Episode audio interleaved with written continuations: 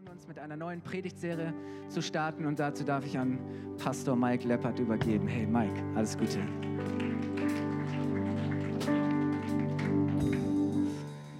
Hey ihr Lieben, guten Morgen. Geht's euch gut? Ich finde es so genial, das erste Mal zwei Gottesdienste und ihr seid im ersten, Hammer, 9.30 Uhr. Ähm, wir fangen, wie Kai schon gesagt hat, eine neue Themenreihe an und ich freue mich mega drauf, weil die heißt Jesus ist. Und ich weiß nicht, ob du schon mal davon gehört hast oder dieses Buch kennst. Aber dieses Buch, das beschreibt einfach, wer Jesus ist. Und wisst ihr, warum das so genial ist? Weil viele Menschen, alle, die hier sitzen und, und eigentlich jeder Mensch hat eine Vorstellung von Gott. Irgendwo haben wir Bilder von Gott, wie er ist, ja, ob er der böse alte Mann ist, der alles sieht oder der Gütige auf seinem Schaukelstuhl, egal wie, jeder hat ein Bild von Gott. Und warum das so äh, entscheidend ist, ähm, Jesus anzuschauen, um ein Bild von Gott zu bekommen, ist aufgrund dessen, was Jesus selbst gesagt hat. Er sagt nämlich, wer mich sieht, der sieht den Vater. Das sehen wir in Johannes 14, Vers 9. Ist auch auf der nächsten Folie, glaube ich, dabei. Und ähm, das ist so entscheidend, weil, weil wisst ihr, ich meine, Jesus ist gekommen, um was zu machen? Um zu offenbaren, wer Gott ist, wer der Vater ist. Ich meine, Gott selber wurde Mensch in Jesus. Und deswegen, wenn irgendjemand wissen will, wie Gott eigentlich ist, dann muss er was machen? Auf Jesus schauen. Und dann hast du alle Antworten. Und das wollen wir die nächsten fünf Wochen machen. Wir wollen uns anschauen, wie Jesus eigentlich ist und was Jesus ausmacht. Deswegen heißt diese Themenreihe Jesus ist. Und damit ihr richtig gut mitgehen könnt, haben wir dieses Buch auch für euch da hinten ausliegen. Für 15,99 Euro, knapp 16 Euro, könnt ihr euch das kaufen. Ich finde es extrem ermutigend, extrem gewinnbringend für mich selbst, als ich es gelesen habe. Aber es ist auch ein gutes Buch, um es zu verschenken.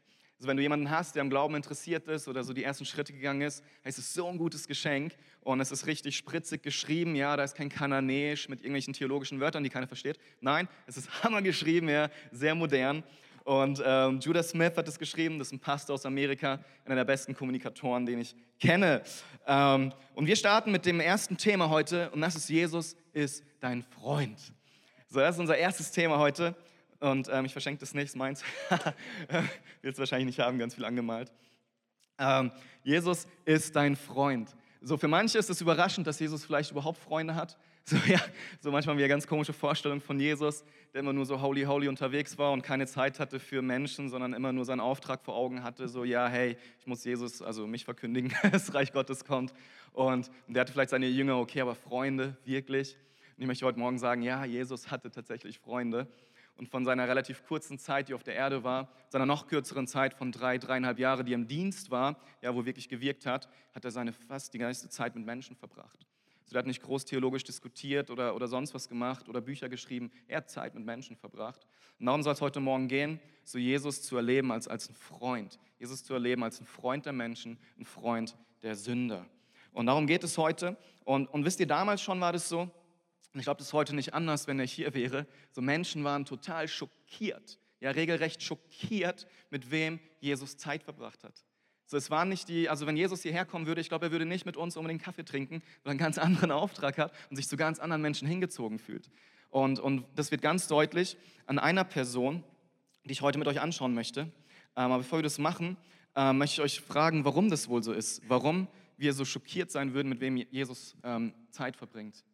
Ich glaube, das liegt daran, weil wir alle ein Wertesystem in uns haben und wir beurteilen Menschen. Ob wir das wollen oder nicht, wir haben eine Werteskala und wir, wir, wir schauen Leute an und, und wir denken, hey, das ist ein guter Mensch oder das ist ein schlechter Mensch. Hey, dieser Mensch, der, der passt mir, der ist ganz nett und der, der macht schlimme Dinge, das ist, also ne, mit dem Menschen, das stimmt irgendwas nicht. Und, und so verbringen wir am liebsten Zeit natürlich mit Menschen, die wir mögen, aber ähm, wenn wir dieses Wertesystem anwenden auf unser Leben, dann ist es zum Beispiel relativ einfach, ja, weil da gibt es den Filialleiter, der hat eine Frau, zwei Kinder, der führt ein recht normales Leben. Das ist in meinen Augen wahrscheinlich ein recht normaler Mensch, ja, wahrscheinlich auch noch ein guter. Und dann gibt es da den Mörder und die Prostituierte und den Zuhälter und andere Menschen. Ja, die sind in meiner Kategorie. Ja, manche reißen direkt die Augen auf, krasser Vergleich. Ja, das ist in, in meiner Kategorie, gehören die zu den Menschen, die, die schlimm sind, die schlecht sind, die Böses tun. Und ich glaube, da sind wir uns alle einig, weil wir ein ähnliches Wertesystem haben. Und somit verbringen wir, ob wir es wollen oder nicht, viel Zeit damit, Menschen ähm, zu werten und zu schauen, hey, sind die gut oder sind die schlecht? Wenn Jesus dann anfängt, mit Menschen Zeit zu verbringen, die in unseren Augen unmöglich sind, ja wirklich schlimm sind, dann sind wir natürlich schockiert. Warum ist es so wichtig am Anfang? Weil vor Gott gibt es kein Ansehen der Person. Vor Gott sind tatsächlich alle Menschen gleich. Ja, das, das, das fällt uns ganz schwer zu glauben, weil Gott ist ja auch gerecht und, und Gott ist ein Mensch, der, äh, Mensch, nee, Gott ist ein Gott, der, der Menschen auch hoffentlich irgendwann das gibt, was sie verdienen, ja, das denken wir ja. Und, und trotzdem ist vor Gott jeder Mensch gleich. Gott macht keinen Unterschied zwischen mir und zwischen dir, zwischen einem Mörder oder zwischen einem Normalo, ja. Warum ist es so? Weil vor Gott auch jede Sünde gleich ist. So Sünde nennt Gott Sünde. Und er sagt nicht, oh, das ist aber eine ganz schlimme Sünde. Und die Sünde, oh, die ist okay, die ist so easy. Sondern, sondern vor Gott Sünde Sünde. Und das möchte ich hier am Anfang nochmal platzieren, damit, wenn wir gleich in diese Geschichte reingehen, die ich euch mitgebracht habe, dass wir das einfach vor Augen haben. So vor Gott sind wirklich alle Menschen gleich und Sünde ist Sünde und da gibt es keinen Unterschied. Und es fällt uns ganz schwer, das zu glauben. Natürlich gibt es unterschiedliche Folgen von Sünde, ja, das ist gar keine Frage. So manche Sünden, die bringen dich ins Gefängnis, manche Sünden bringen dir ein blaues Auge, manche Sünden kriegt vielleicht niemand mit. Aber vor Gott ist Sünde Sünde. Und vor Gott sind Menschen Menschen und er macht keinen Unterschied. Ob du Pastor bist oder Prostituierte, hey, vor Gott sind Menschen Menschen. Jesus ist für jeden gekommen. Amen. Hey, ich lese euch eine Geschichte vor aus Lukas 19 und viele von euch werden sie kennen, wenn nicht die meisten. Und da geht es um einen Menschen, der ist Zachäus. Hey, ich lese mal vor. Wenn du eine Bibel dabei hast, kannst du gerne aufschlagen, sonst habe ich es mitgebracht. Jesus kam nach Jericho. Sein Weg führte ihn mitten durch die Stadt. Zachäus, der oberste Zolleinnehmer, ein reicher Mann, wollte unbedingt sehen, wer dieser Jesus war. Aber es gelang ihm nicht, weil er klein war und die vielen Leute ihm die Sicht versperrten. So bei manchen leuchtet es auf, das ist nämlich der kleine Mann, der auf den Baum geklettert ist. Ähm, da lief er voraus und kletterte auf einen Maulbeerfeigenbaum. Jesus, äh, genau. Jesus musste dort vorbeikommen und Zachäus hoffte, ihn dann sehen zu können. Als Jesus an dem Baum vorüberkam, schaute er hinauf und rief, Zachäus, komm schnell herunter, ich muss heute in deinem Haus zu Gast sein. So schnell er konnte, stieg Zachäus vom Baum herab, dann nahm Jesus voller Freude bei sich auf. Die Leute waren alle empört, als sie das sahen. Wie kann er sich nur von solch einem Sünder einladen lassen? sagten sie. Zachäus aber trat vor dem Herrn und sagte zu ihm, Herr, die Hälfte meines Besitzes würde ich den Armen geben. Wenn ich von jemand etwas verpresst habe, gebe ich ihm das Vierfache zurück. Da sagte Jesus zu Zachäus, der heutige Tag hat diesem Haus Rettung gebracht. Denn er fügte hinzu, dieser Mann ist doch auch ein Sohn Abrahams. Der Menschensohn ist gekommen, um zu suchen und zu retten, was verloren ist. Ich finde, es ist so eine geniale Story. Das Problem ist nur, wenn du, wovon ich ausgehe bei den meisten, einen christlichen Background hast und vielleicht sogar mal in der Sonntagsschule warst, dann hast du eine ganz bestimmte Vorstellung von Zachäus. Und das ist so das nächste Bild, nächste Folie. Und das kennen wir so aus dem Kindergottesdienst, ja, so dieser, dieser Zachäus, der halt ein bisschen kleinwüchsig war und alle, die kleinwüchsig sind, denken, yes, ne? äh, Gott kann alle gebrauchen. Und, und, und der klettert auf diesen Baum, das ist ganz witzig, ne? damit er Jesus sehen kann und, und voll die süße Geschichte, wie er dann ne, sich verändert und so. Aber wisst ihr, das ist so weit entfernt von der Realität wie nur noch irgendwas. Das nächste Bild. Wisst ihr, wie Zachäus wahrscheinlich eher aussah?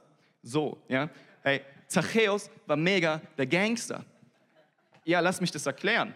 So, ich weiß nicht, ob du, ob du dich mit den Begriffen aus dem Alten Testament und überhaupt vom Judentum ein bisschen auskennst, aber er war der oberste Zolleinnehmer. So kurz, um, um euch das ähm, ne, zu verklickern, was das heißt.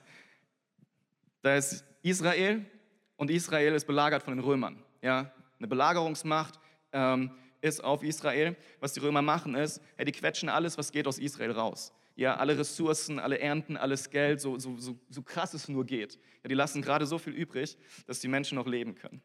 Okay? So, und jetzt ist da dieser Zolleinnehmer. So Zolleinnehmer sind Juden, Menschen aus dem eigenen Volk, die von den Römern angestellt werden, um aus den Juden das Geld rauszupressen. Es ist kein angenehmer Job, ja, kein angenehmer Job. So, die Leute waren extrem verhasst. So, das waren die Schlimmsten der Schlimmsten. Wann immer du in der Bibel von Zöllnern oder Zolleinnehmern liest, steht immer im gleichen Satz und Sünder. Ja, die Zolleinnehmer und Sünder. Jesus hat Zeit verbracht mit den Zolleinnehmern und Sündern. Ja, so, so auf der niedrigsten, untersten Ebene waren diese Menschen angesehen. Die waren total verachtet und äh, Menschen wollten nicht gerne mit denen zusammen sein. Und jetzt haben wir Zachäus und das war der oberste der Zolleinnehmer. In Jericho, ja, spricht Zachäus. Ich meine, sowas kriegt man wahrscheinlich nicht von heute auf morgen den Job angeboten. wir suchen gerade den obersten Zolleinnehmer. Ist nicht Bock, dich zu bewerben. Nee, ich glaube, Zachäus hat wahrscheinlich fünf Jahre, zehn Jahre, vielleicht 20 Jahre diesen Job gemacht. Der war wahrscheinlich ein ganz kleiner Handlanger, ein kleiner Fisch, der hat sich immer mehr hochgearbeitet. Und wie du dich in so einem Metier hocharbeitest, das geht wahrscheinlich nur über Ellbogenkraft, ja, und vielleicht Vitamin B. So, das heißt, Zachäus, der hat sich ganz nach oben gearbeitet. Er war der oberste Geldeintreiber in dieser Stadt, in Jericho, in Israel. Und was er gemacht hat, ist, er hat zu den Leuten gesagt, hey, heute kriege ich von dir, was weiß ich, 10 Euro. Und morgen hat er gesagt, hey, meine Kasse ist gerade leer, von dir kriege ich heute 20 Euro. Und die Menschen konnten nichts machen. Weil sie wussten, wenn sie sich dagegen wehren, dann muss er nur schnipsen, dann kommen irgendwelche römischen Legionäre und hacken denen die Hände oder den Kopf ab. So krass war es wahrscheinlich nicht, aber ähnlich. So ja, es war heftig. Dieser Zachäus, das war wirklich jemand, der die Menschen ausbluten lassen hat. So, der hatte eine gewisse, gewisse ähm, Anzahl von Geld, die ansammeln sollte, ja, von jedem. Die Römer haben gesagt, hey, so und so viel Prozent ähm, oder wie auch immer du das rechnest als Zolleinnehmer. Und dann hat Zachäus nach eigenem Gutdünken aufgeschlagen und noch mehr Geld genommen. Weil er der oberste Zolleinnehmer war, hat er auch noch ganz viele andere kleine Zolleinnehmer, die auch noch ein Stück von ihrem Kuchen ihm abgegeben haben. Das heißt, Zachäus Reichtum basierte allein auf dem Geld von armen Juden, von armen Menschen. Er hat die ausgepresst. Der Zachäus war wirklich ein Gangster. So, und jetzt ist Zachäus einer, ja, der ist klein, der wurde wahrscheinlich viel gemobbt in der Schule, aber jetzt hat er Einfluss, jetzt ist er reich. Und selbst wenn die Menschen ihn nicht mögen, respektieren sie ihn wenigstens. Und ich glaube, es war ein Mensch mit Einfluss. Ja? Also wenn da irgendwo die High Society zusammenkam, wer war dabei?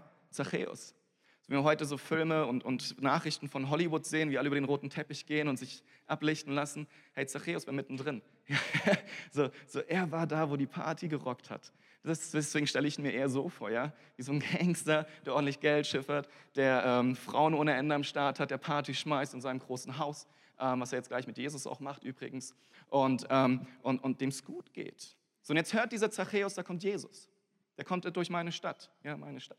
Und, ähm, und, und natürlich ist er immer noch Jude, ja, er ist vom ähm, jüdischen Glauben geprägt. Und jetzt hört er, dass der, der angebliche Messias kommt. Er hat natürlich gehört von seinen Wundern. Und ich meine, die ganze Stadt war auf den Füßen, um diesen Mann zu sehen. Und das kannst du natürlich nicht verpassen. Das heißt, Zachäus schlendert dahin, denkt, yo, Jesus kommt in die City, cool, den muss ich mal auschecken. Und dann geht er dahin und merkt, hey, irgendwie ist hier echt viel los. Blöd, dass ich klein bin. Aber Zachäus wäre nicht oberste Zolleinnehmer, wenn er nicht ähm, gute Ideen hätte und intuitiv wäre. Und ähm, deswegen sieht er einen Baum und denkt, ha, Jesus könnte da vorbeigehen, ich kletter auf diesen Baum.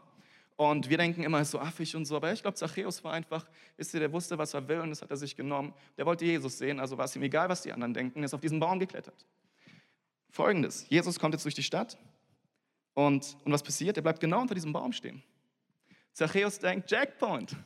Ha, ich stehe einfach im Licht der Sonne, wie immer. So, ja, ähm, Jesus bleibt genau hier stehen und predigt jetzt wahrscheinlich. Ähm, erste Reihe Plätze, VIP, wie immer, wie ich es gewohnt bin. Danke, Jesus. Und, und dann passiert was vollkommen Unvorhergesehenes. Jesus schaut zu ihm und sagt, hey Zachäus, und nennt ihn bei seinem Namen. Zachäus denkt, wow, der kennt mich, krass. Überrascht ihn vielleicht nicht so sehr. ja? und, und dann, und dann kommt es noch heftiger. Jesus sagt, hey, komm runter, ich will heute zu dir gehen. Ich will heute in dein Haus kommen. Und, und wisst ihr, ich, ich glaube nicht, dass Zachäus auf diesen Baum geklettert ist, weil er gedacht hat, Herr Jesus muss mich retten. Ich glaube nicht, dass er hingegangen, weil er irgendwie gehofft hat, dass Jesus ihm jetzt ein besseres Leben gibt. Ich meine, er hatte alles.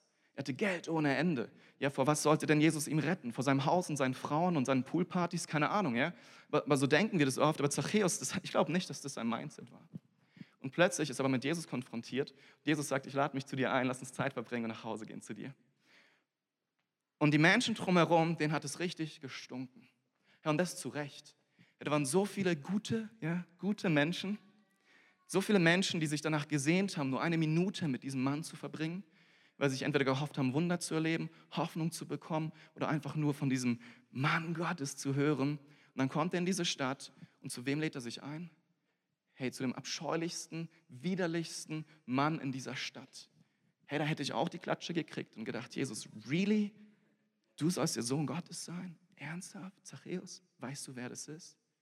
Und die Pharisäer, die sowieso dachten, ja, und die Schriftgelehrten, die sind so die Beauftragten Gottes, ja, die haben das, das noch weniger verstanden.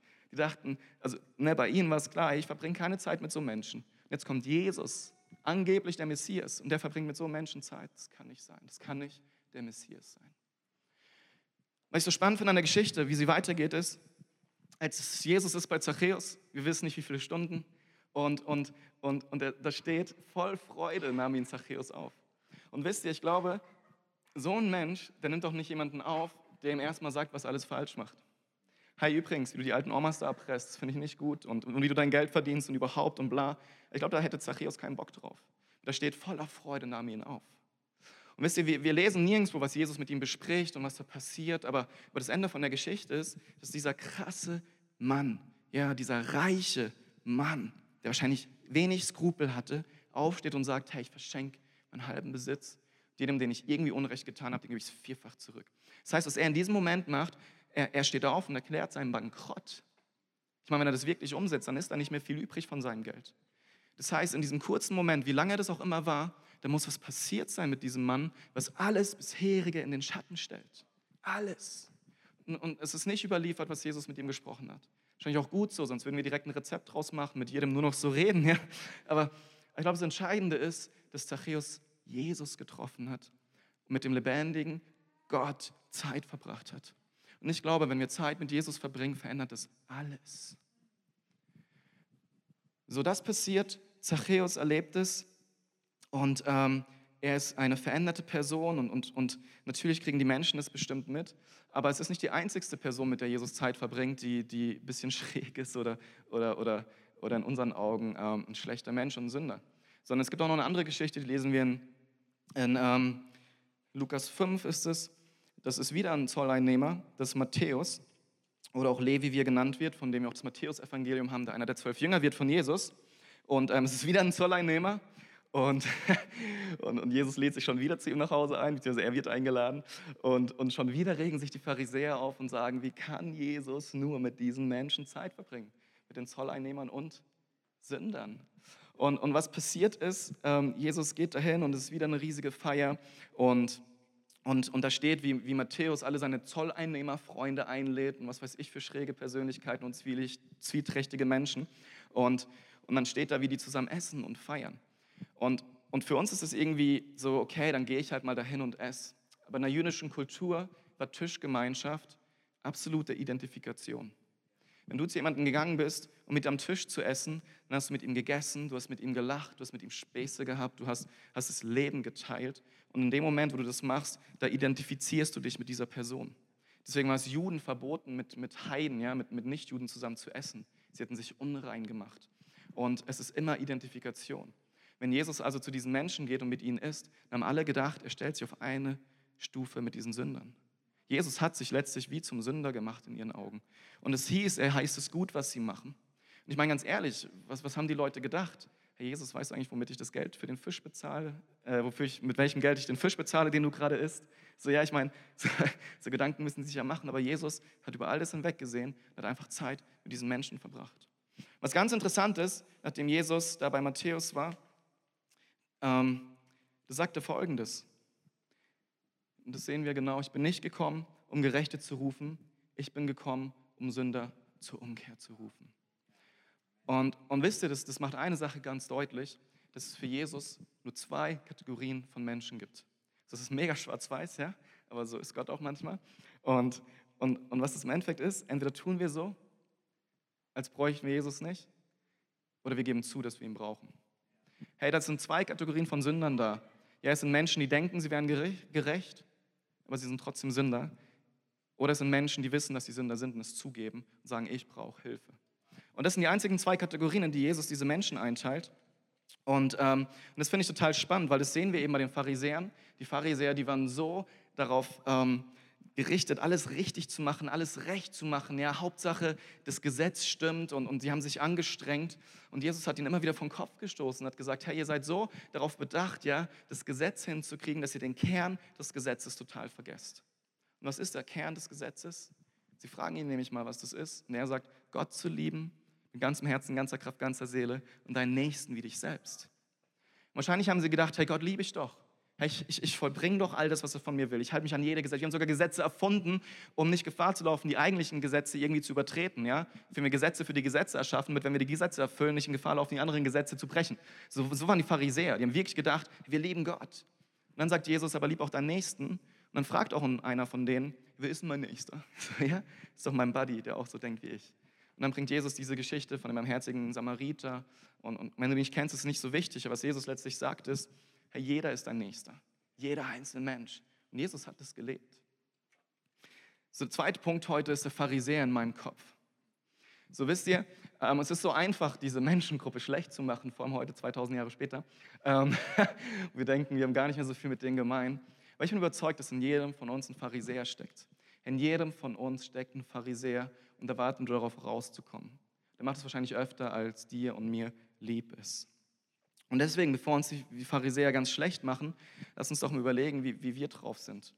Hey, fällt es dir nicht viel leichter, auch mit deinem Finger auf andere zu zeigen und sie schlecht zu machen, anstatt Mitgefühl mit ihnen zu haben? Es ist nicht viel leichter zu sehen, dass, dass andere Probleme haben und um die auch ganz klar zu erkennen.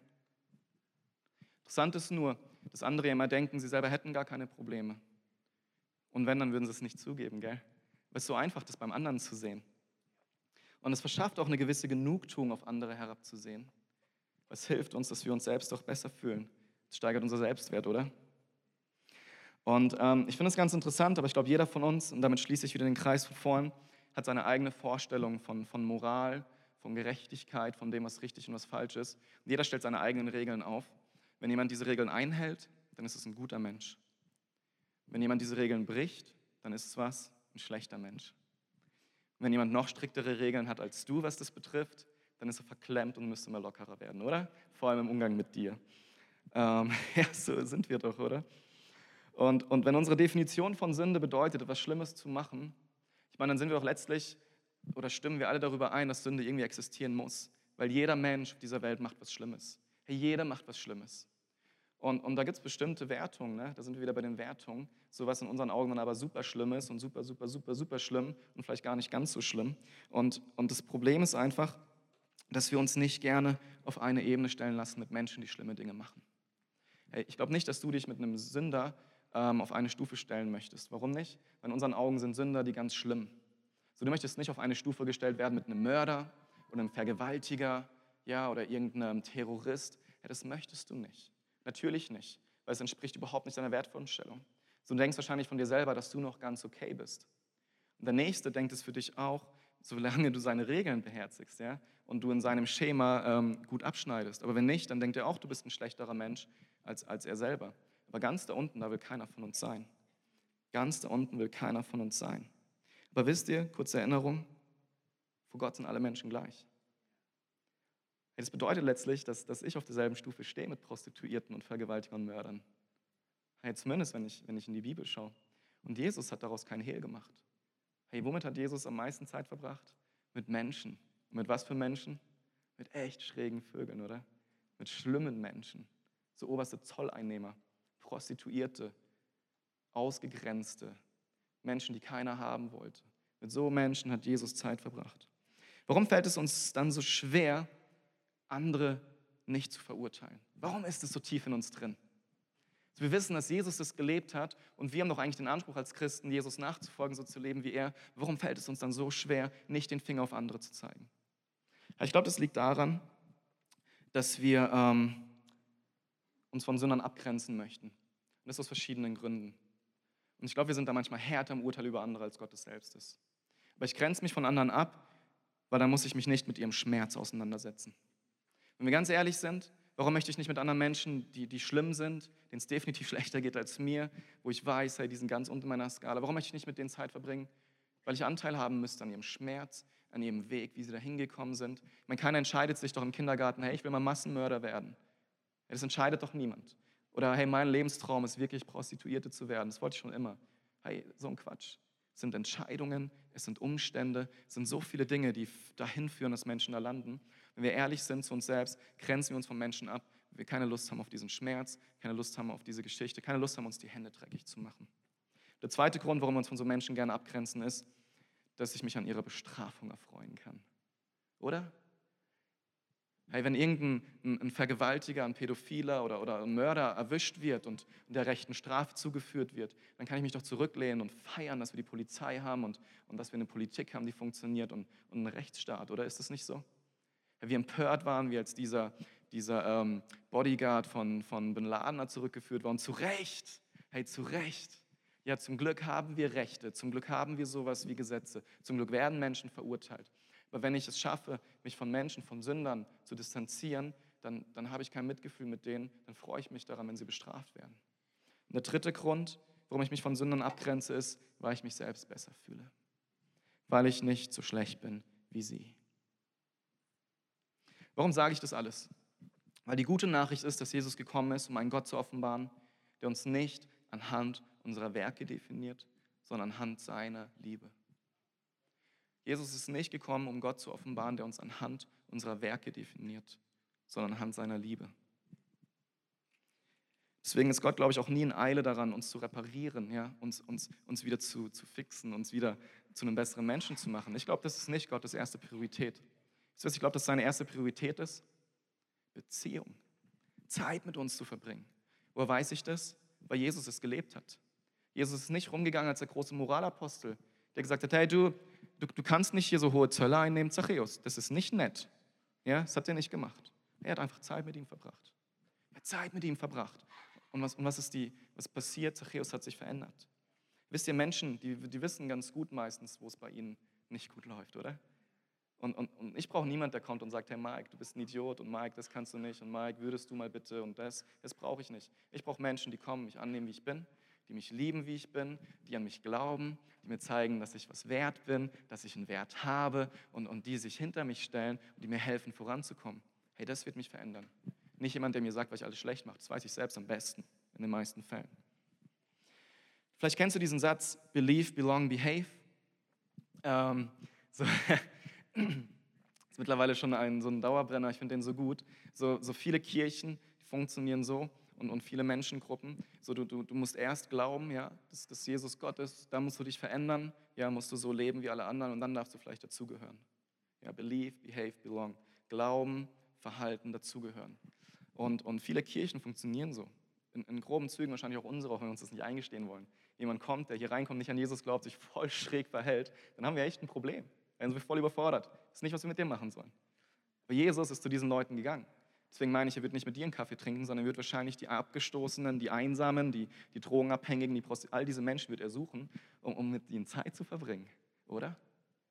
Und deswegen ist es so viel besser, belong, believe, behave. Dazugehören, einfach mal Teil davon zu sein. Ja, Jesus ist dein Freund, Jesus ist mein Freund. Und weil ich so, so einen guten netten, liebenswürdigen, ermutigen Gott kennenlernen, fange ich an, an ihn zu glauben.